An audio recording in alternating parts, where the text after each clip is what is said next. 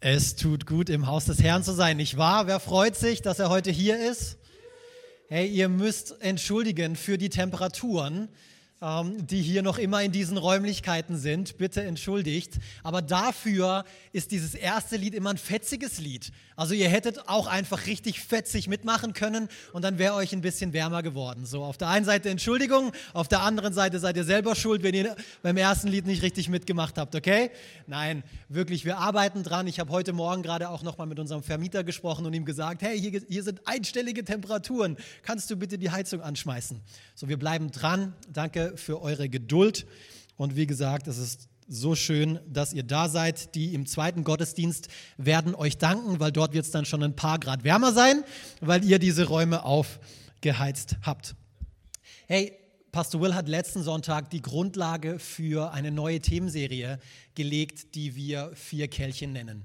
Bevor ich dazu komme, darf ich euch aber ganz liebe Grüße ausrichten, weil die sind nämlich gerade nicht hier.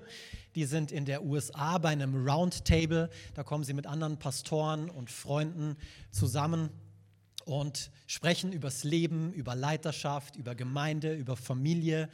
Und es ist einfach toll zu sehen. Und natürlich besuchen sie selber Familie dort zu der Zeit. Und in zwei Wochen sind sie wieder da. So ganz liebe Grüße von Ihnen. Und lasst uns für sie beten in dieser Zeit. Amen, dass sie wirklich auch eine Zeit der Erfrischung, erleben, wenn sie dort sind und vielleicht auch ein paar Grad wärmer dort haben, ähm, wo sie sind, in Alabama. Gell? Eine Sache, eine letzte Sache noch, bevor wir ins Thema einsteigen für heute. Ich will einfach unsere Gebetszeiten am Freitag unterstreichen. An dieser Stelle, wie ihr wisst, wir kommen jeden Freitag zusammen als Gemeinde, um das hier und auch das, was letzten Freitag bei der Youth Night passiert ist, waren nämlich über 70 Jugendliche zusammen, ein paar Entscheidungen, die für Jesus getroffen worden sind, um das im Gebet vorzubereiten, um es zu tragen, um diese Grundlage zu legen, dass Gott sich bewegen kann. Er möchte das tun und er ist auch heute hier, um zu uns zu sprechen, um uns zu dienen, um uns das zu geben, was nur er geben kann.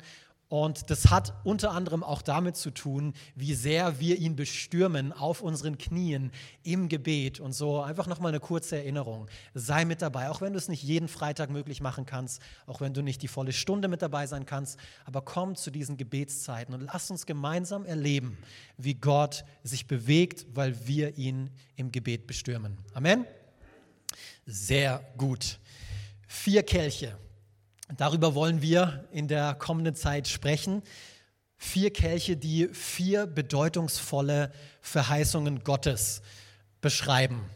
Verheißungen, die er das erste Mal seinem Volk Israel vor über 3000 Jahren gegeben hat. Das sind vier großartige Zusagen, die aber nicht nur seinem Volk damals galten, sondern die auch jedem einzelnen Menschen heute noch gelten, die dir gelten, die mir gelten und die ein verlockendes Bild, ein verlockendes Bild liefern von dem Leben, wie es sich eigentlich jeder Mensch wünscht.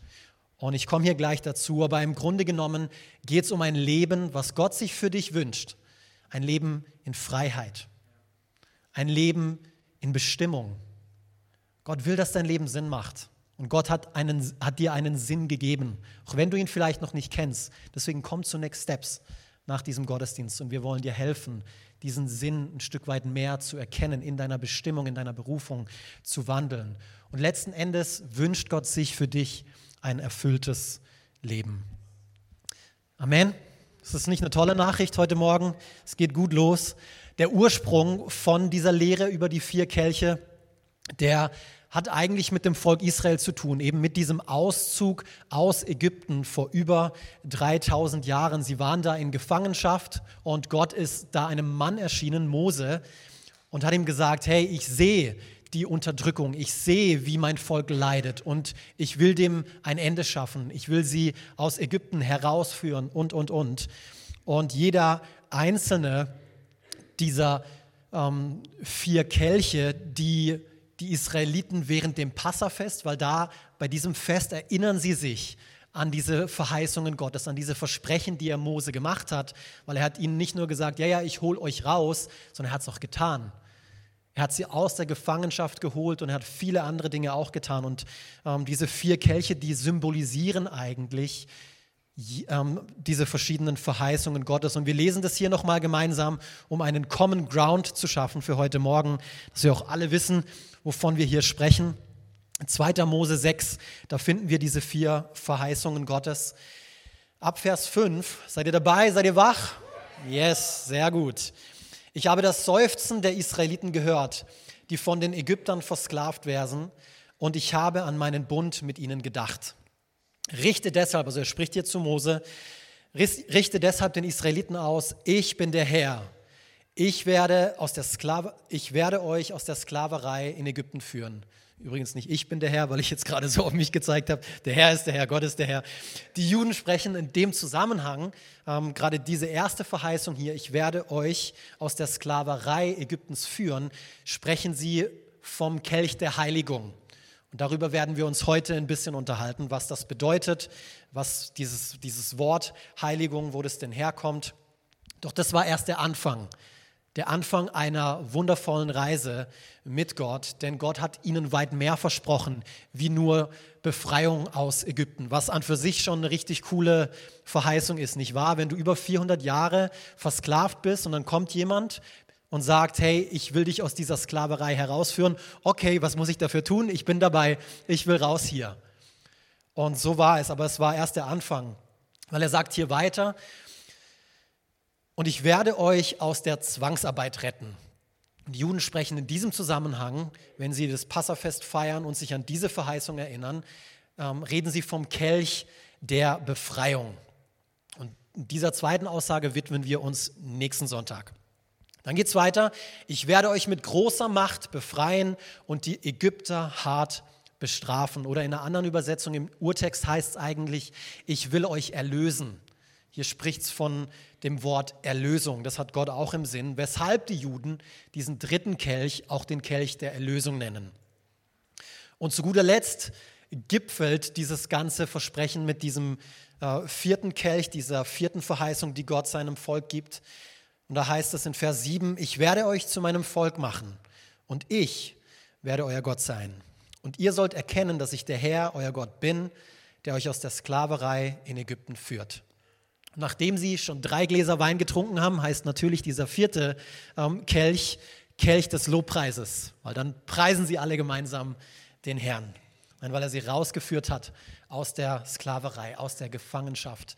Ähm, eben ist aller Grund zum Lob und sie jetzt zu einem Volk gemacht hat, zu seinem Volk gemacht hat.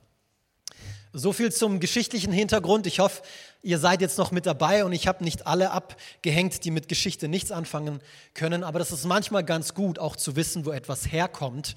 Ähm, und deswegen wollten wir gerade während dieser Themenserie auch Bezug auf Vergangenes nehmen, weil heutzutage wird so viel in Frage gestellt, so viel neu definiert und doch ähm, in Gottes Wort, da steckt so viel Wahrheit, die zeitgemäß ist, die gilt gestern, heute und in Ewigkeit. Und diese Wahrheiten, die gelten für uns auch heute noch. Also bevor es jetzt ins, ans Eingemachte geht, bevor es darum geht, was hat denn das Ganze jetzt mit dir und mit mir zu tun, wollen wir hier nochmal gemeinsam beten. Vater, ich danke dir für den heutigen Tag. Ich danke dir dafür, dass du uns Versprechen gemacht hast und dass du ein Gott bist, der zu seinen Versprechen steht. Du bist nicht einfach wie ein Politiker oder wie ähm, Ehepaare, die sich manchmal ewige Treue schwören und dann hältst zwei Wochen lang, Herr, sondern du bist jemand, der zu seinem Wort steht. Wenn du Ja sagst, dann führst führst du es aus. Herr, das haben wir gesehen anhand von deinem Volk. Und mein Gebet ist es, dass wir das heute auch sehen für uns persönlich, dass du gut bist, dass du es gut mit uns meinst. Sprich du zu uns, Heiliger Geist. Führe du und leite du diesen Gottesdienst in Jesu Namen. Und alle haben gesagt, wenn du das glaubst, Amen, Amen. Seid ihr bereit für eine Frage? Ich möchte mit, eine, mit einer Frage beginnen für dieses Thema. Also, wie würdest du darauf reagieren? Wenn dich die einflussreichste Person auf dieser Erde um deine Freundschaft bittet, wenn sie danach sucht, mit dir befreundet zu sein. Wie würdest du auf solche, so ein Angebot reagieren? Vielleicht denkst du, ja, kommt ein bisschen auf die Person drauf an. Ist sie komisch? Ist sie, ist sie, ist sie in Ordnung? Einflussreich ist ja eine Sache. Ähm, und ich bin voll bei dir. Aber stell dir mal die tollste Person vor, die es deiner Meinung nach gibt zu der du vielleicht noch keinen persönlichen Bezug hast und die kommt jetzt zu dir und die bietet dir Beziehung an, die will Freundschaft mit dir haben. Wie würdest du darauf reagieren? Das Coole an, an dieser Sache ist, genau das ist der Fall. Mit dem klitzekleinen Unterschied, dass es nicht irgendein Mensch ist, der dir Freundschaft anbietet, sondern der Schöpfer dieses Universums. Gott allmächtig, der dich geschaffen hat und noch vieles mehr. Er will Beziehung mit dir. Er will dein Freund sein. Er will in enger Gemeinschaft mit dir leben. Wow. Das reicht für heute. Wir können eigentlich nach Hause gehen. Mir hat es so sehr gedient, mich in, in, in meiner Vorbereitungszeit nochmal an diese kraftvolle Wahrheit zu erinnern. Hey, Gott sucht Gemeinschaft mit mir. Er ist der Initiator. Er hat sich herabgebeugt auf diese Erde. Er wurde Mensch, damit wir in Beziehung mit ihm leben können. So, so gut. Und darum geht es eigentlich bei diesem ersten Kelch, dem Kelch der Heiligung. Es geht nicht darum, zuerst das Richtige zu tun, heilig zu leben, um von Gott angenommen zu werden, sondern Gott macht dich oder möchte dich heiligen und dann kannst du ein heiliges Leben führen, nicht umgekehrt. Das verwechseln wir leider viel zu oft, aber das ist Religion, Werke, die zu Gott führen. Aber es ist eigentlich genau andersrum. Gott nimmt dich an, so wie du bist, möchte Beziehung mit mir und dann beginnst du aus dieser Beziehung heraus Werke zu tun. Deswegen hier auch diese, diese Aussage, Beziehung und nicht Religion sollte die Grundlage deiner Reise mit Gott sein. Und ich habe äh, meiner Predigt heute den Titel gegeben, hier fängt alles an. Weil da beginnt die Reise. Sie endet nicht hier, sie beginnt bei Gott. Und vielleicht bist du heute hier und du hast diese Reise mit Gott bereits begonnen. Dann lass mich dir sagen, das ist noch nicht das Ende. Komm die kommenden ähm, Wochen vorbei und dann werden wir dir zeigen, hey, es gibt noch so viel mehr. Vielleicht bist du heute hier und du hast diese Reise mit Gott noch nicht begonnen. Dann ist es mein Gebet, dass du dich heute darauf einlässt oder zumindest dem Ganzen eine Chance gibst, das Ganze einmal ausprobierst, was Gott dir anbietet, weil es ist viel mehr, es ist viel größer, als du es dir vorstellen kannst und es ist gut, was er für dich bereithält. So, hier fängt alles an. Doch leider gestaltet sich die Beziehung mit uns Menschen oder von uns Menschen, mit unserem Schöpfer als äußerst schwierig. Denn wie die Israeliten Gefangene in Ägypten waren, ist auch jeder Mensch ein Gefangener, so wie er auf diese Erde kommt. Ein Gefangener, der Skla also ein Sklave der Sünde. Wir alle sind Sklaven der Sünde. Jetzt fragst du dich vielleicht, Sklave der Sünde soll ich sein? Hm, Alex, wovon sprichst du? Und dann bist du mit dieser Frage nicht allein, weil Jesus Ihm wurde dieselbe Frage gestellt, als er hier auf dieser Erde war und als er mit Juden gesprochen hatte zum damaligen Zeitpunkt und ihnen gesagt hat, hey, ihr seid versklavt. Ähm, hier in Johannes 8 lesen wir, ab Vers 33, da antworten ihm nämlich diese Juden und sagen ihm, aber wir sind doch Na Nachkommen Abrahams. Wir sind nie Sklaven von irgendjemand gewesen. Warum redest du dann davon, von Freimachen? Was meinst du damit? Jesus erwiderte, ich versichere euch, jeder, der sündigt, ist ein Sklave der Sünde.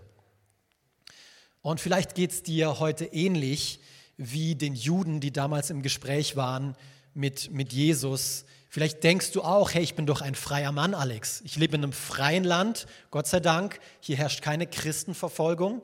Ähm, ich bin ein freier Mann. Es gibt Meinungsfreiheit hier in diesem Land und darauf bin ich stolz, dass, dass es das gibt. Und es mag äußerlich vielleicht zutreffen, aber Jesus hat hier von keinem äußerlichen Zustand gesprochen. Es mag vielleicht zutreffen, dass du frei von, von finanzieller Schuld bist. Vielleicht hast du keinen großen Berg an Schulden auf deinem Konto. Vielleicht bist du auch dein eigener Chef, so du stehst in keinem Arbeitsverhältnis zu jemand anderem, stehst deswegen nicht in der Schuld von jemand anderem. Und offensichtlich sitzen wir hier heute Morgen auch alle hier und sind nicht im Gefängnis. Also auch das fällt flach. Wir sind keine Gefangenen im, im physischen Sinne. Aber Jesus hat hier vom Zustand unseres Herzens gesprochen. Wir alle sind Sklaven der Sünde. Zumindest so lange, wie wir uns von ihr beherrschen lassen. In Römer 3, Vers 23, da heißt, denn alle Menschen haben gesündigt und das Leben in der Herrlichkeit Gottes verloren. Und Hand aufs Herz, wenn wir mal ehrlich zu uns sind, dann gestehen wir uns das selber aber nicht gern ein. Oder? Heute jemand hier, der ähm, mit so einem Tag hier auf der Stirn gerne rumlaufen würde. Hallo, ich bin Sünder. Ich habe das und das vergangene Woche getan oder heute Morgen habe ich das und das getan. Es mag niemand gerne über seine, seine Fehler sich einzugestehen. Einzugestehen, dass eben nicht alles immer so läuft, wie wir das uns vornehmen. Und genauso wie die Juden, die Jesus geantwortet haben, was? Sklaven sollen wir sein? Von wem bitteschön?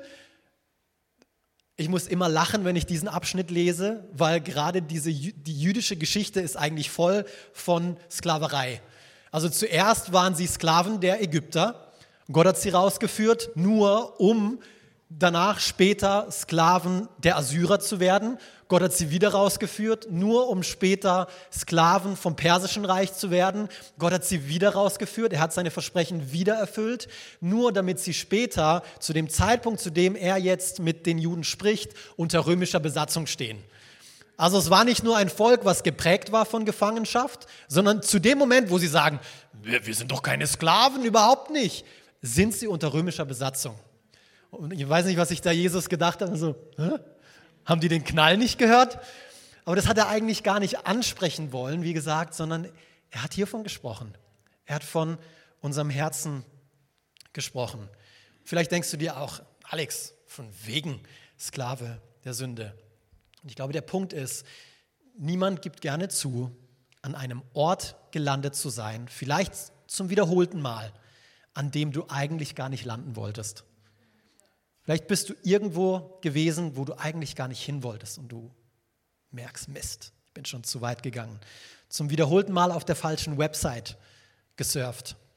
Zum wiederholten Mal die falschen Worte in den Mund genommen. Zum wiederholten Mal ein Glas hiervon zu viel oder ein bisschen davon zu viel. Zum wiederholten Mal der falsche Partner. Zum wiederholten Mal was auch immer. Füll, füll deine Antwort hier rein. Niemand nimmt sich vor, versklavt zu werden, oder? Ist jemand hier freiwillig? Ja, ich, Alex, ab morgen gehe ich freiwillig ins Gefängnis für zwei Jahre. Ich will mal wissen, wie es dort ist. Nein, das machen wir nicht. Vielleicht irgendein Guru, ähm, aber wir machen sowas nicht. Und dennoch finden wir uns immer wieder oder viel zu oft in so einer, an so einem Ort vor, an dem wir eigentlich gar nicht sein wollen. Paulus, der einen Großteil des Neuen Testaments geschrieben hat, der kannte diesen Zustand auch. Der wusste das und er bringt das Problem folgendermaßen auf den Punkt. Römer 7, hier spricht er davon, ab Vers 15, ich begreife mich selbst nicht, denn ich möchte von ganzem Herzen tun, was gut ist und tue es doch nicht. Er ist heute Morgen hier und möchte von ganzem Herz tun, was gut ist. Ich glaube, eine Menge von euch sind heute Morgen hier, die von ganzem Herzen tun wollen, was gut ist. Und sie tun es doch nicht. Stattdessen tue ich das, was ich eigentlich hasse. Ich weiß, dass mein Handeln falsch ist und gebe damit zu, dass das Gesetz gut ist. Aber ich kann mir selbst nicht helfen, weil die Sünde in mir zum Bösen verleitet. Oder in einer anderen Übersetzung heißt es, nicht wie wir sind es also, die das, nicht wir sind es also, die das Böse tun, vielmehr tut es die Sünde, die sich in uns eingenistet hat. Ich mag diese Übersetzung. Oder die Sünde, die in mir wohnt. Vers 18, hier geht es weiter. Ich weiß, dass ich durch und durch verdorben bin. Mann, oh Mann, das ist ziemlich ehrlich, ziemlich authentisch hier, dieser Paulus. Soweit es meine menschliche Natur betrifft. Denn immer wieder nehme ich mir das Gute vor, aber es gelingt mir nicht, es zu verwirklichen. Geht es dir heute Morgen so, du musst dich nicht melden, ich will dich nicht, will dich nicht bloßstellen. Bei mir geht es geht's, geht's, geht's manchmal so, ich falle in, in alte Verhaltensweisen, in alte Muster zurück. Wir reden ein bisschen mehr darüber nächsten Sonntag. Aber hier letzter Vers 21, wir finden demnach unser Leben von folgender Gesetzmäßigkeit bestimmt. Ich will das Gute tun, bringe aber nur das Böse zustande. Es wird besser, okay? Ich verspreche es euch. Haltet noch ein bisschen durch, es wird hier gleich besser. Den schwierigen Teil haben wir jeden Moment hinter uns. Aber ich glaube, um die volle Tragweite von dem verstehen zu können, was Gott für uns getan hat, müssen wir ehrlich zu uns sein. Müssen wir uns eingestehen, hey, wir sind Sklaven der Sünden und wir kommen da selber nicht raus. Wir kommen da nicht raus. Wir tun immer wieder das, was wir nicht tun wollen. Wir landen immer wieder an diesem Ort, an den wir nicht hinwollen. Warum? Woran liegt's? Jetzt zur guten Nachricht. Gott hält einen Ausweg für dich bereit. Gott hält einen Ausweg für deine ausweglose Situation bereit. Lass uns mit dieser Frage beschäftigen für, für einen Moment. Wie kommen wir also jetzt von diesem Ort weg, an dem wir nicht sein wollten? Jetzt haben wir festgestellt, okay, wir sind alle Sklaven der Sünden, wir Sklaven der Sünde, wir kommen hier nicht selber raus Gott hilft uns daraus. Wie macht er das? Johannes 14, Vers 6. Jesus spricht hier von sich selber und er sagt, ich bin der Weg, antwortete Jesus. Ich bin die Wahrheit und ich bin das Leben. Zum Vater kommt man nur durch mich. Wenn ihr erkannt habt, wer ich bin, werdet ihr auch meinen Vater erkennen. Das ist eigentlich so einfach, denn Jesus ist der Schlüssel. Jesus ist es, nicht Religion, nicht unsere eigenen Anstrengungen. Denn wie Paulus das schon festgestellt hat, er schafft es selber nicht. Er kann sich selbst nicht helfen aus dieser Sünde raus. Die Israeliten konnten sich selbst nicht helfen aus Ägypten raus. Sie brauchten einen Retter. Und dazu kam Gott. Dazu kam Jesus. Er spielt diese Retterrolle. Er will diese Retterrolle in deinem Leben spielen, so wie er sie in meinem Leben gespielt hat und noch immer tut. Und dafür bin ich so, so dankbar. Er ist der einzige Weg zum Vater. Und er ist der einzige Weg raus aus dieser hoffnungslosen Situation, die wir Sünde nennen, hinein, hinein in ein erfülltes Leben. Nicht einfach nur raus aus der Sünde, aber hinein in ein erfülltes Leben. Gott hält so viel mehr für dich bereit. Römer 8, Vers 3. Er, Jesus, kam in menschlicher Gestalt wie wir, aber ohne Sünde. Großer Unterschied zu uns. Gott zerstörte die Herrschaft der Sünde über uns, indem er seinen Sohn stellvertretend für unsere Schuld verurteilte. Halleluja. 2. Timotheus 1, Vers 9 bis 10. Er, also Gott, ist es ja auch, der uns gerettet und dazu berufen hat, zu seinem heiligen Volk. Hier haben wir jetzt also dieses Wort, Heiligung, Kelch der Heiligung, zu gehören.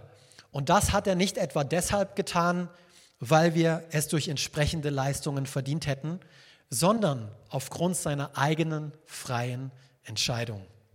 Schon vor aller Zeit war es sein Plan gewesen, uns durch Jesus Christus seine Gnade zu schenken. Und das ist es jetzt, wo Jesus in dieser Welt erschienen ist, was Wirklichkeit geworden ist. Er, unser Retter, hat den Tod und damit auch die Sünde entmachtet und hat uns das Leben gebracht, das unvergänglich ist. So sagt es das Evangelium. Hier hätte jetzt ein Amen gepasst. Vorher war es mir klar, dass niemand Amen sagt dazu, wo es heißt, denn alle Menschen haben gesündigt. Aber hier könntet ihr Amen dazu sagen. Denn das ist es, was Jesus getan hat. Er hat es für dich und für mich getan. Und wenn du dein Leben Jesus Christus anvertraut hast, dann hat die Sünde keine Macht mehr über dich. Dann hat der Tod selbst keine Macht mehr über dich. Du bist freigesprochen da davon. Ah, du bist frei, das zu tun, wozu du eigentlich geschaffen wurdest.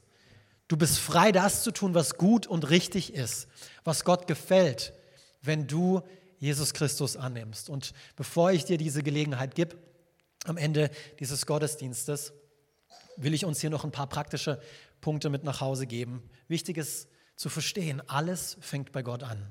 Alles fängt bei Gott an.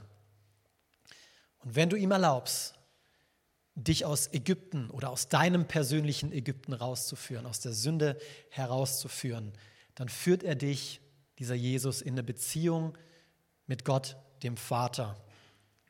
Er führt dich in Sohnschaft, könnte man sagen, in die Sohnschaft Gottes. Und oder er will, dass du ein Kind Gottes wirst. Also es gilt auch für Töchter übrigens.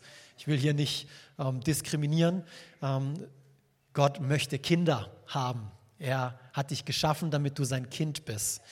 Und deswegen wollen wir uns hier zum Schluss, wollen wir uns ein paar Vergleiche anschauen zu einem Sklaven, weil aus, dieser, aus diesem Zustand will er uns retten und, ein, und im Vergleich dazu zu Söhnen und Töchtern.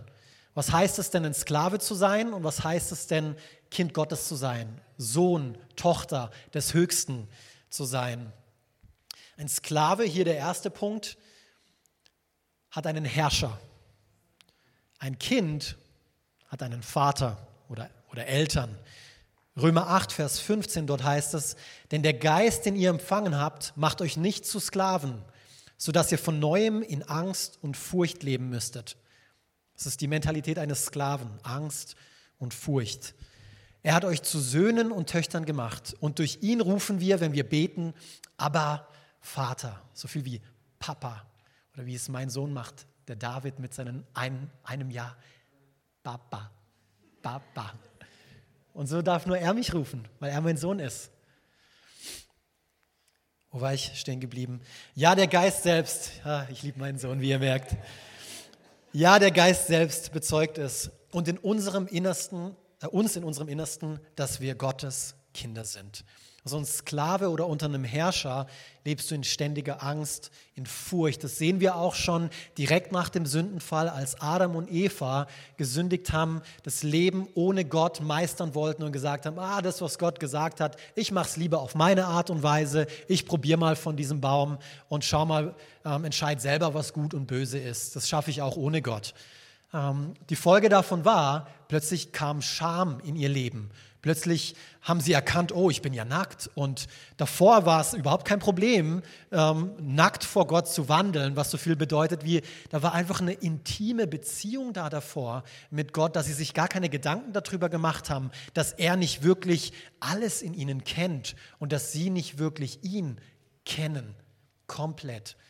Und mit dieser Sündenschuld als sie sich unter diese Sklavenschaft der Sünde begeben haben, kam plötzlich Furcht, da kam Angst, da kam Scham. Oh, wir müssen uns verstecken, wir haben was gemacht, was wir eigentlich nicht hätten tun sollen und Gott darf das nicht erfahren.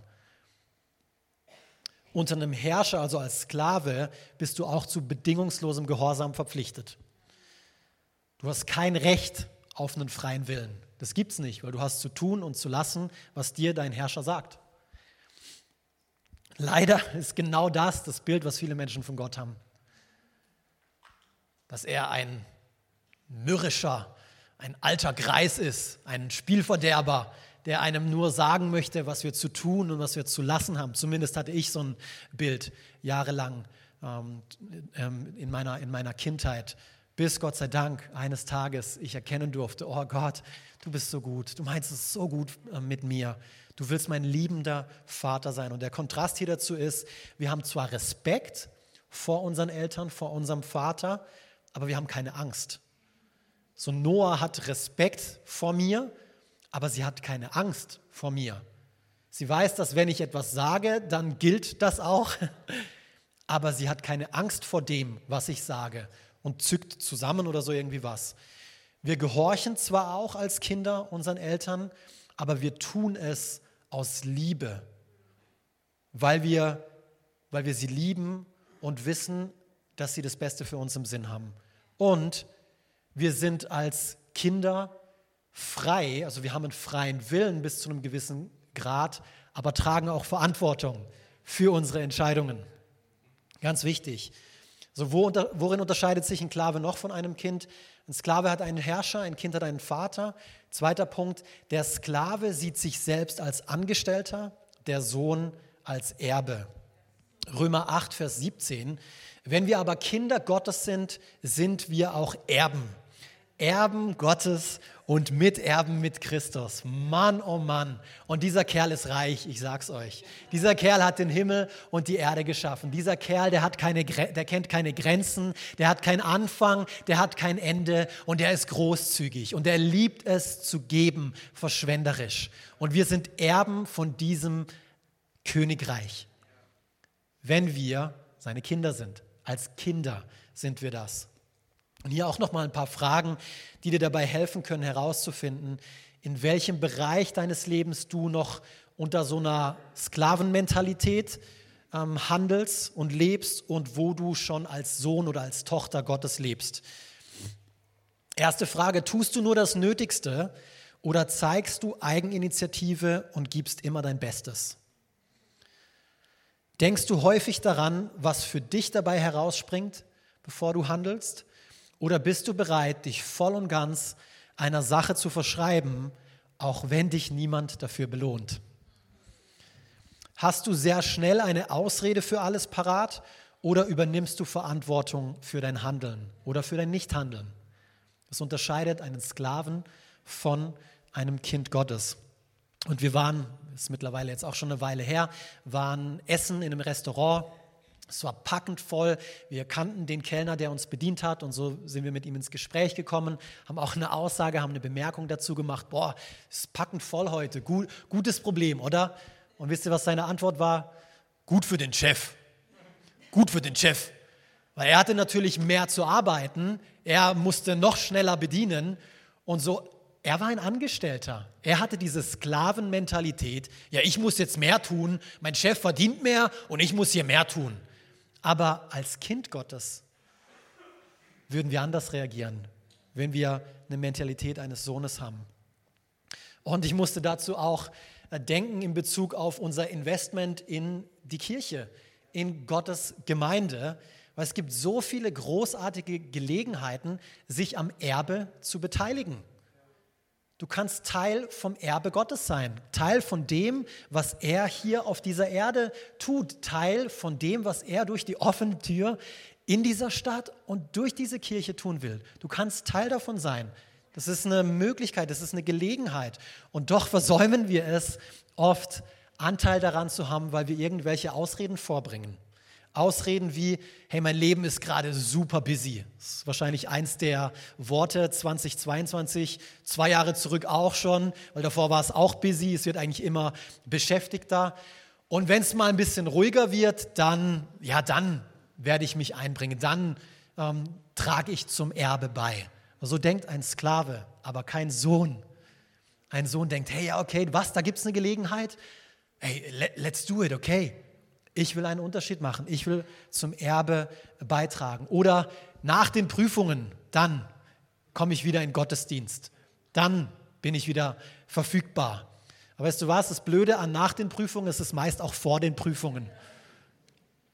Und so, wir schieben Dinge oftmals auf die lange Bank, aber darf ich ein ermahnendes Wort an uns heute alle sprechen oder zumindest an ein paar von uns. Das betrifft vielleicht nicht jeden, aber lasst uns aufhören, die wirklich wichtigen Dinge hinauszuschieben.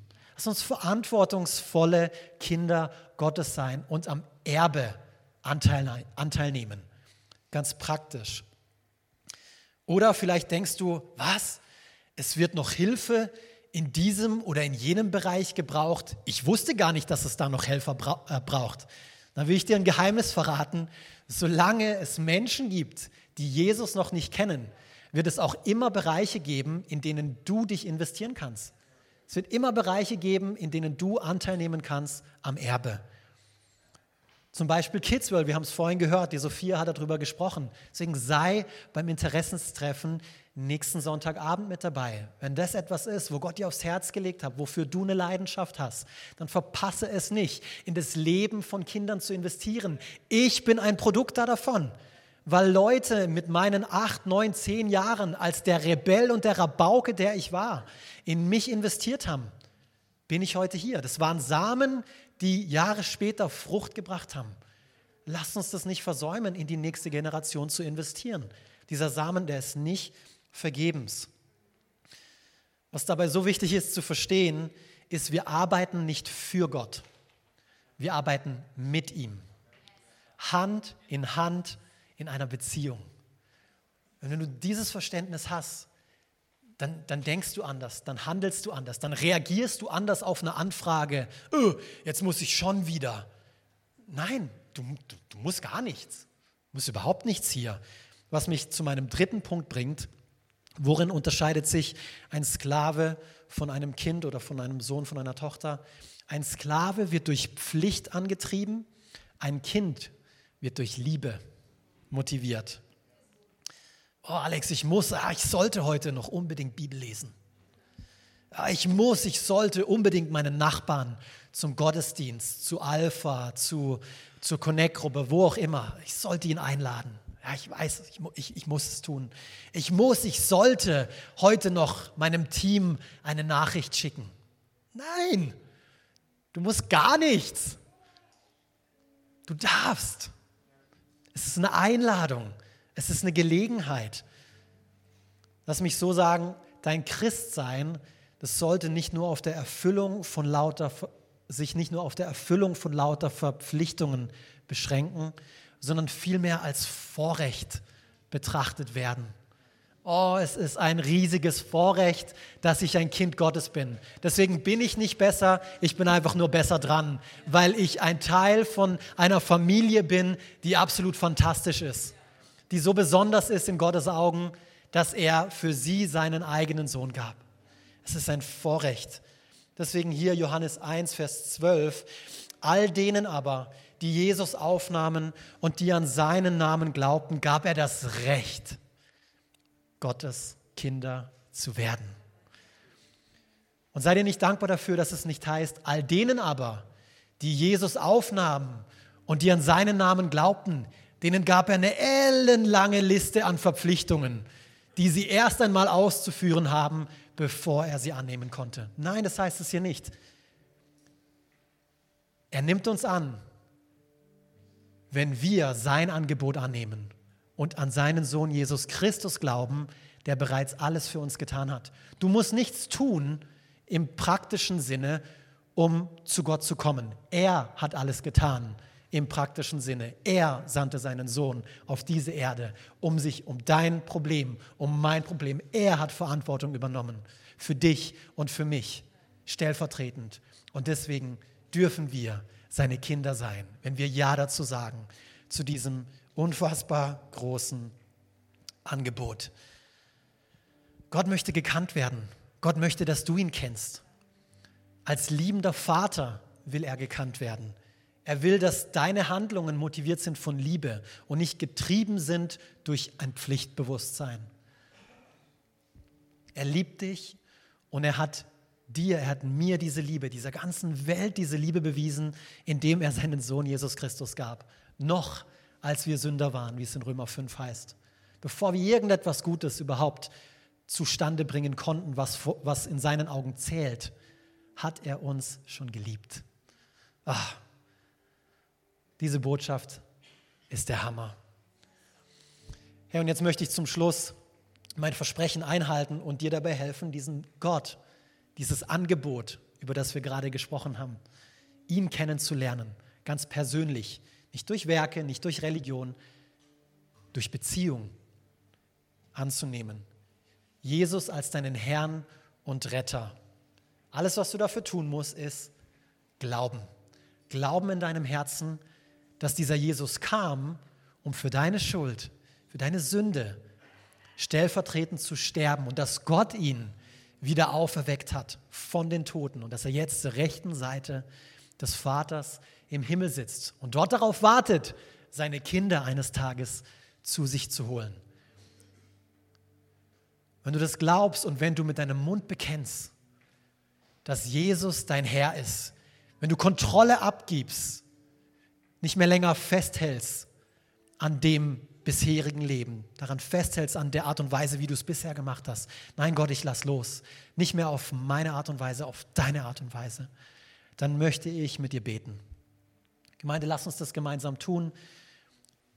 Lass uns vor Gott kommen und beten. Und wenn du hier bist und diesen Gott, wie gesagt, noch nicht kennst, dann bete dieses Gebet mit. Bete es, bete es nach in deinem Herzen, dort, du, wo du sitzt. Dieses Gebet wird dich nicht retten, aber dein, der Glaube, den du dadurch in diesen Worten, die du sprichst, zum Ausdruck bringst, die werden dich retten. Und so, himmlischer Vater, ich komme jetzt vor dich, weil ich erkannt habe, dass mich meine Sünde, dass mich Sünde trennt, dass ich gefangen bin in dieser, in dieser Misere und dass ich da alleine nicht rauskomme und dass du mir ein Angebot machst, ein Angebot machst, was fast schon zu schön ist, um wahr zu sein. Aber ich vertraue dir und ich nehme es an. Hilf du mir aus dieser Schuld heraus. Hilf du mir, ein Kind Gottes zu werden, Jesus. Danke für dieses Leben, was du mir schenkst.